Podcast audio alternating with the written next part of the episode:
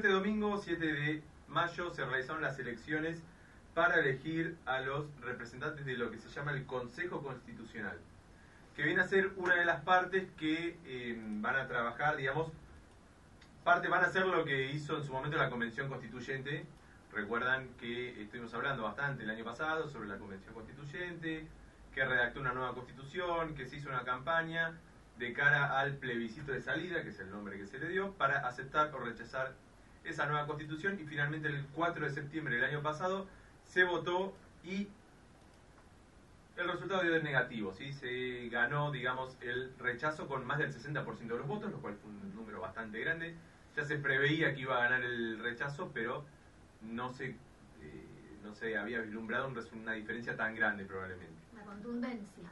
Sí, exactamente. Casi dos tercios de, por lo menos de los que fueron a votar, que además, algo que vamos a repetir ahora con esta elección, fue un número bastante grande porque fue la primera que, después de mucho tiempo, que se volvió obligatoria. ¿sí? la elección esta del plebiscito de salida tuvo el 86% de la participación del padrón electoral, lo cual es un número bastante grande para Chile, teniendo en cuenta que, por ejemplo, las elecciones anteriores, que habían sido las elecciones presidenciales, tuvieron el 47% en la primera vuelta y el 55% en la segunda. ¿no? Pasamos 47, 55 al año siguiente a 86. Y para esta elección se mantuvo más o menos el mismo margen, eh, tuvo casi un 85%, lo cual también es un número bastante grande y habla, si se quiere, de que hay una participación bastante importante de la población chilena en este tipo de procesos y este, consultas eh, electorales, digamos. En cuanto a qué es el Consejo Constitucional, por ahí para empezar por esa cuestión más básica, es un órgano compuesto por 51 representantes, de los cuales se fueron electos, digamos, eh, este último domingo, y que va a estar encargado de trabajar con lo que ya escribió previamente el Comité de Expertos, que es que era una comisión eh, armada por eh, los diferentes partidos del Congreso chileno, que eligían algunos candidatos, digamos, de juristas reconocidos, bueno, y que tenían que ser este, aprobados por todos los partidos sus, nombramientos, y elaboraron un boceto previo eh, que este Consejo Constitucional tiene que trabajar, tiene que reformar lo que considere necesario para em, avanzar en la escritura de esta nueva constitución. Después hay otro órgano más, que es el Comité Técnico de Admisibilidad, que lo que hace es controlar si los 12 puntos que llegaron a un acuerdo entre todos los partidos de, con representación parlamentaria en diciembre del año pasado, pusieron un acuerdo esto, de 12 puntos donde son 12 principios básicos que tienen que estar incluidos y se deben respetar dentro de la nueva constitución. Bueno, este comité técnico controla que se cumpla. Lo que hace es, claro, controlar que eso esté incluido, que no haya algo que contradiga es decir, si dice Chile es un Estado laico, que no haya un artículo que diga eh, Chile es un Estado católico, exactamente. ¿no? Eh, parece un poco más complejo la cuestión, pero es no, pero que 12 puntos que sí o sí tienen, que, estar, eh, representados. digamos, en la base de la Constitución. exactamente. Sobre esa base que el Comité de Expertos hizo un borrador y ahora este Consejo Constitucional tiene que ir este, trabajar varios meses para mm. elaborar, digamos, el, el boceto final este boceto final es en este año, ¿no? Que sale. Este año tienen que trabajar, tienen tiempo hasta, creo que es el 20, 20 y pico de octubre. Ahí arranca una nueva campaña y el 17 de diciembre va a haber un nuevo plebiscito de salida donde se va a aprobar o rechazar esta nueva constitución. Estamos hablando que de acá a seis meses tendríamos la una. eventualmente tendríamos una constitución nueva. es muy probable que sí. Eh, vamos a ver. Vamos a ver. Vamos a ver. Yo pensaba que sí en la anterior y sin embargo no tuvo ese resultado. Bueno, pero en la anterior te acordás. Es muy volátil la elección. En la anterior se dio esa situación de que, bueno, acá lo hemos discutido, ¿no? Que el propio oficialismo, el propio gobierno de Boric tiró la toalla faltando varios meses, dando, la dio por perdida la batalla y empezó a hacer toda una campaña para despegarse de esa posible constitución. Eh, no sé, ahora es otra la situación. Sí, hubo una cuestión muy particular, es que la Convención Constituyente en ese momento también era un órgano bastante autónomo, entonces tenía, en cierta manera, el gobierno se desligó y en cierta manera, medio por la práctica misma de cómo funciona la, Convención, terminó yendo para otro lado, digamos, a lo que por ahí el gobierno de Boric propuso en campaña o, pensaba de lo que debería salir la de la nueva constitución, más allá de que después militó a favor de, del apruebo y decía que, que era un, como algo básico para empezar a transformar algunas cuestiones estructurales de la sociedad chilena. Bueno, acá la situación va a ser bastante diferente. Eh, la elección dio un resultado llamativo, para mí no tan sorpresivo, pero no tan sorpresivo, por ahí sí en la diferencia. Eso sí, quizá me, me llamó la atención. Pero no me parece tan raro que haya salido primero el Partido Republicano. Acá dijimos, eh, lo- hoy lo estaba repasando en el segundo programa de marzo, cuando se anotaron las, las listas digamos, que esta elección, eran listas, cuatro coaliciones con diferentes partidos y un partido que iba solo, y justamente es el que obtuvo la mayor cantidad de votos, que es el Partido Republicano, el partido Claro. que encabeza el ex candidato presidencial, que perdió la segunda vuelta, José Antonio Cast, reconocido por eh, haber sido militante de la juventud pinochetista y, digamos, reivindicar un poco todo ese periodo bastante oscuro de la política contemporánea chilena. Yo hoy me refería a que me llamó la atención, porque por ahí al no seguir el día a día, como vos ahí tenés como los datos más precisos, no sé, yo en mi mente se me vino la fotografía de hace algunos años cuando estalla Chile, Claro. cuando Claro, empieza claro. todo este proceso que uno dice, bueno, está yendo, eh, no, no, no a la revolución, pero digo, va- está, realmente está cambiando Está movilizado. eh, está movilizado, va a cambiar una constitución, va a ser una constitución más progresista. La foto del último domingo, digo, constitución de Pinochet, pinochetista, es Claro, como, ¿a dónde fuimos? Sí, sí, bueno, eso sí es, es llamativo, pero muchas veces hemos hablado cuando hablamos del proceso de Chile que tampoco es que había una, si bien emergió la figura de Boric como, si se quiere, uno de los, par- de los tantos partidos que que se mostró, digamos, más cercano a los reclamos y que tomó las banderas que se pedían de mejorar ciertas cuestiones vinculadas a los servicios, a los derechos de la población, etcétera, tampoco es que eso llegó digamos que la movilización se dio, tuvo la, la elección, pero sin embargo con el propio gobierno de Boric también seguían movilizándose y los mismos reclamos, incluso el propio presidente Boric ha reconocido después del resultado que las mismas causas que llevaron el estallido de 2019 siguen vigentes. Es decir, en este año y pico que tiene de gobierno no ha podido modificar eh, por esas grandes promesas con las cuales eh, estuvo en campaña, digamos. Sí, y ha tenido varios guiños, bueno, esto es una opinión Ajá. muy personal, pero varios guiños con hacia la derecha, hacia Sí. los sectores más conservadores. preguntar, ¿no, no ha podido o no ha querido? ¿Son decisiones Bueno, políticas? sí, eh, yo creo que no, no sé si no quiso, o capaz que también, pero me parece más que nada no pudo cuando se, a- se rechazó la nueva constitución y hizo un rearme del gabinete, Mm. no sé si por último recurso o porque vio que el camino iba a ser para ese lado, pero sacó, digamos, a gente de su riñón más cercano, como Isquia Siche, por ejemplo, había sido su, la que dirigió toda la campaña electoral, eh, que era su ministra del Interior, la tercera, la segunda o tercera figura más importante del gobierno de Chile, y empezó a poner toda gente de la ex concertación, es decir, de los gobiernos de Bachelet, este, dentro del, del Ejecutivo. Mm. ¿no? Una, también en ese momento, como se decía, una suerte de tender puentes con los sectores más de centro, si quiere, eh, de la política chilena. Sí, yo por ahí, perdón, Marco. No, no, dale, dale. Pero por ahí, me- cuando pienso estos guiños a la derecha, pienso algo que vengo siguiendo, que es la política migratoria, que cada Ajá, vez ah, más sí. dura. que hablábamos la semana pasada o la, o la previa De ahí ese conflicto con, está con Perú. Chile, eh, y Perú. Eh, y también la situación en el sur, ¿no? Donde se mantiene el estado de emergencia. Bueno, de hecho, de- después comento una noticia de último momento, ¿no? De, de una serie de ataques y se está reforzando con militares toda esa zona, ¿no? Digamos, ahí se mantiene como un statu quo que venía del gobierno anterior. Sí. Eh, yendo por ahí, digo rápido los, datos, como para los números de, este domingo y para seguir en, esta cuestión del análisis. Eh, participado casi el 85%, como decía, 84,9% formalmente es lo que dice el Servicio Electoral de Chile.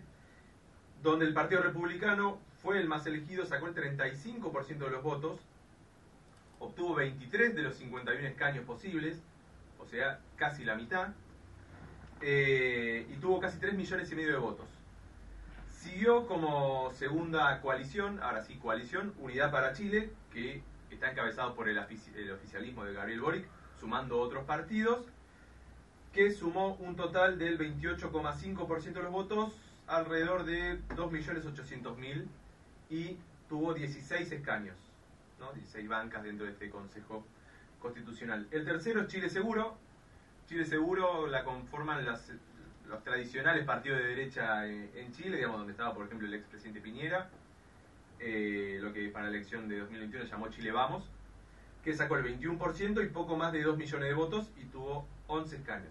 Es decir, entre los 23 del Partido Republicano y los 11 de Chile Seguro, tienen ya los eh, dos tercios que se garantizan para poder vetar cualquier tipo de proyecto en los cuales ellos no estén de acuerdo y eh, se pretende agregar, no sé, el gobierno pretende agregar un, no sé, un artículo sobre la eh, gratuidad de las universidades, supongamos. La derecha tiene el poder de veto. La, estos, dos sectores pueden decir, no, nosotros estamos en contra, bueno, listo, el, el- el artículo este no sale. ¿sí? Es una cuestión bastante difícil, porque pensemos en la situación anterior, justamente los partidos de derecha habían quedado bastante postergados en la elección de la Convención Constituyente, y la estrategia que tomaron en ese momento fue, bueno, que, que manden todos los artículos que quieran, y lo que hicieron después fue militar todo para el rechazo. Acá en conjunto, el Partido Republicano, Chile Seguro, este, otros partidos, incluso dentro de la ex concertación, que también llamaron a votar en contra. Entonces, la estrategia acá va a ser diferente. Hay que ver por ahí cómo se para también esta, esta línea de, de- de la izquierda hacia grandes rasgos chilena en una situación de minoría bastante considerable. Y después quedaron afuera, por ahí como un dato que llama la atención, el Partido de la Gente, que es el partido de Franco Parisi, que en las elecciones presidenciales, la primera vuelta quedó tercera, que sacó casi creo que 18 más o menos por ciento de los votos. Y ahora quedó fuera. Esta vez quedó afuera, no tuvo ningún escaño, sacó 5% de votos y eso lo dejó al margen de, eh, del Consejo Constitucional.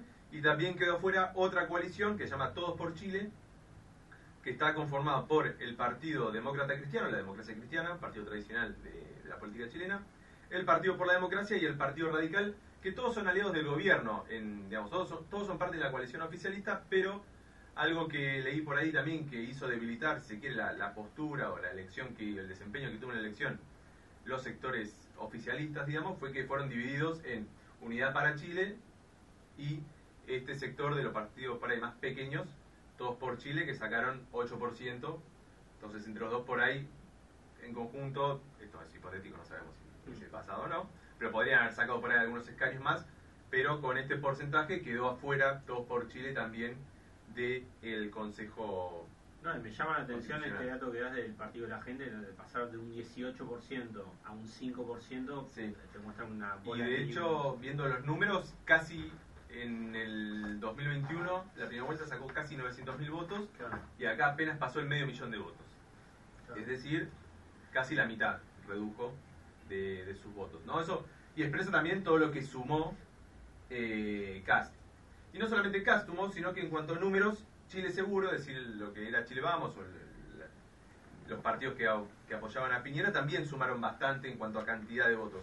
Pensemos que acá sacaron 21% del total y en la primera vuelta, en 2021, sacaron un 12% en la, en la figura de, de Sebastián Sichel como candidato. ¿no? Es decir, los dos fueron creciendo en cuanto a porcentaje. Por para no hacerlo tan largo, ¿sí? lo que dijo Boric reconoció rápidamente la- los resultados, no tuvo mucho más. Mientras estaba en el tobogán o después. Le acercaron un micrófono al adentro del tobogán y declaró, este, no, hizo, hizo una conferencia de Me prensa. imagino, claro, estaba pensando en el sonido. sí, sí, salió un poco distorsionado. Eh, no, pero dijo, dijo algunas cosas interesantes. Boric tiene sus cosas como dirigente político, pero tiene declaraciones que, que por ahí son interesantes para, para analizar. Dijo que el proceso anterior fracasó porque no supimos escucharnos entre quienes pensábamos distinto. Y que, dice, quiero invitar al Partido Republicano, el que sacó mayoría en esta votación, a no repetir el error que cometimos nosotros en su momento, es decir, con la Convención Constituyente anterior. Dice que hay que poner por delante los intereses de Chile antes que los personales, no pensar en una futura campaña presidencial de acá a algunos años, porque además falta bastante para eso. Invitó a todos los partidos a construir grandes acuerdos por, eh, por nuestra patria. Bueno, eso es todo. No- discurso no puedo evitar- pronunciarme.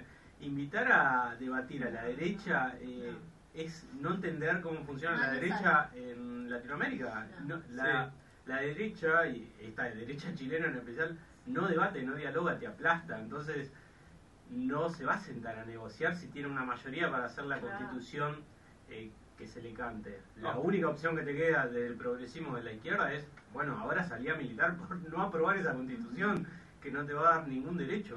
Por eso hay que ver Luchá cómo por es, otra el año que viene. hay que ver cómo en este juego es... ¿Qué pasó, Amanda? ¿Te quedaste en un tobogán Me encerrado? quedé en tobogán. Estaba Eh. muy tentada a probar. Necesitaba probar cómo se escucha. Se escucha muy bien. Sí. Boli que está contento. Claro, no, A no. Boris le gusta esto. Eh, no, por eso decía que ahí hay que ver qué postura y qué estrategia toman para esta nueva situación totalmente adversa y en relación a lo que pasó antes. Obviamente, a ver, fue un discurso esto de invitar a todos. Bueno, el presidente dice el discurso. No, está bien. cumple su rol. Sí. Pero Quizá- voy a. Perdón, Marco, pero. Sí. Que no de la vaina. Pero que no, no puedo, y lo traigo a Argentina también, eh, eh, no se puede negociar. Estamos ante situaciones que te aplastan. Mirá Acá estamos yendo a a- una corte, divino. Por eso, estamos acá un, un golpe institucional. Ahí eh, la derecha no te va a negociar. Entonces salí a combatirla, muchachos. Y bueno, Sos presidente. ver. Por eso, por eso hay que ver qué estrategia toman eh, No hablo más. en esta situación. No, yo acoto algo, perdón, lo último Sí. sí, después te dejamos vos que venís No, con no, el análisis más serio y siguiéndolo, pero como que da la percepción del gobierno de Boric, como que no dan la tecla nunca al final, ¿no? Como un Sí. avance, un retroceso, un intento de avance, un retroceso, y, y coincido con lo que decís vos, en torno a que, nos, estoy pensando en general, generalizando en América Latina o en América del Sur, están, bueno, y a nivel mundial, la derecha o lo- inclusive lo- el fascismo está radicalizado, radical- radicalizó su discurso, radicalizó sus políticas, su comportamiento, van por todo, y pareciera que de este lado se sigue respondiendo con un discurso medio dibujado de centro, ni siquiera centro izquierda, claro, de- del consenso, una idea del consenso medio socialdemócrata que no funciona, porque nos pasan por encima, como que no se radicaliza de este lado del discurso, Sí. en un contexto de tanta polarización, entonces no se entiende. Te están dando, o sea, te están ganando, dicho muy mal y pronto, y vos proponés salir a hablar con todo. No, no, pero es cierto. A ver, que, gobierno de viene de capa caída, eso no, no queda ninguna duda y eso se evidencia en esto. Justamente, Kat, de hecho, fue el único de los candidatos de los partidos que siempre se mantuvo en contra de la nueva constitución. Incluso cuando se firmaron los 12 puntos de acuerdo que hablábamos hoy, el Partido Republicano fue el único que no firmó esa declaración conjunta de todos los partidos dentro de eh, el Parlamento con representación parlamentaria, como decía más temprano. Incluso la, la primera declaración de Cast, cuando se reconoce como ganador, o el Partido Republicano se reconoce como ganador, es Chile derrotó a un gobierno fracasado. Así fue lo primero que salió eh, a decir. Y después dijo, igual, ¿no? Para, para ser un poco más blandito también, hay que trabajar en unidad por el bien de Chile. Con los fracasados. Sí, sí, bueno. Sí, sí, totalmente. Es que lo hizo totalmente, lo dice totalmente envalentonado. Él ganó por afano la elección. Bueno, hablemos, trabajemos con el resto, pero haciendo lo que yo quiero, ¿no? Vale. Esa es eh, la cuestión. A ver, algunos unos datitos nomás para tener en cuenta y ya, ya cerrar esto, que igual lo podremos seguir charlando en otras oportunidades largo y tendido. Por un lado, muestra, bueno, lo que venimos diciendo, que el gobierno de Boric viene de, de capa caída, ¿sí? Muchas encuestas dicen que incluso no llega su aprobación ni al 30%, lo cual es un número bastante bajo para esas encuestas que muestran la, la aprobación en, en los medios. Solamente ganó Unidad para Chile en tres regiones, en Atacama y en Coquimbo, al norte, y en la región metropolitana. Eh, después otra cuestión importante es que las coaliciones también, se votaba por partidos, ¿no? Esto hay que aclararlo.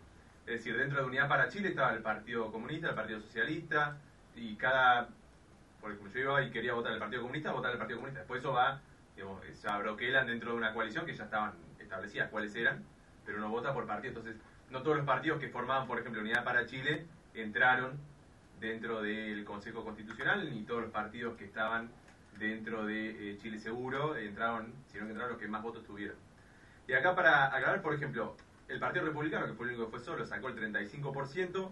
El segundo partido más votado sacó el 8,9%. Fíjense la diferencia de lo que estamos hablando. Que es la unidad, eh, la Unión Demócrata Independiente, la UDI, que es eh, partido de derecha, el partido de, de Piñera. ¿sí? Y el tercero fue el Partido Comunista, que sacó el 8%. Es una coalición en mucho tiempo, por en diferentes análisis. ¿Qué- ¿Cuánto por ciento, perdón? 8%. Solo, ¿no? Obviamente dijimos eh, 28, no, perdón, 26 en conjunto con el resto de los partidos. Eh, entonces eso por ahí, como para cerrar un par de ideas, es que consolida el Partido Republicano como el principal sector de oposición, digamos, incluso por más que Chile Seguro haya crecido un poco en cuanto a números, es por lejos hoy la principal oposición y el principal sector, digamos, contra reforma o contra estallido, no sé cómo podemos llamarlo, pero bueno, que está ganando la delantera en esta discusión y que el gobierno tiene muchos problemas, no solo por su forma de, enfrentar la situación política actual, sino también en eh, la cuestión interna de cómo organizarse, que incluso termina siendo con dos eh, coaliciones diferentes para una misma elección.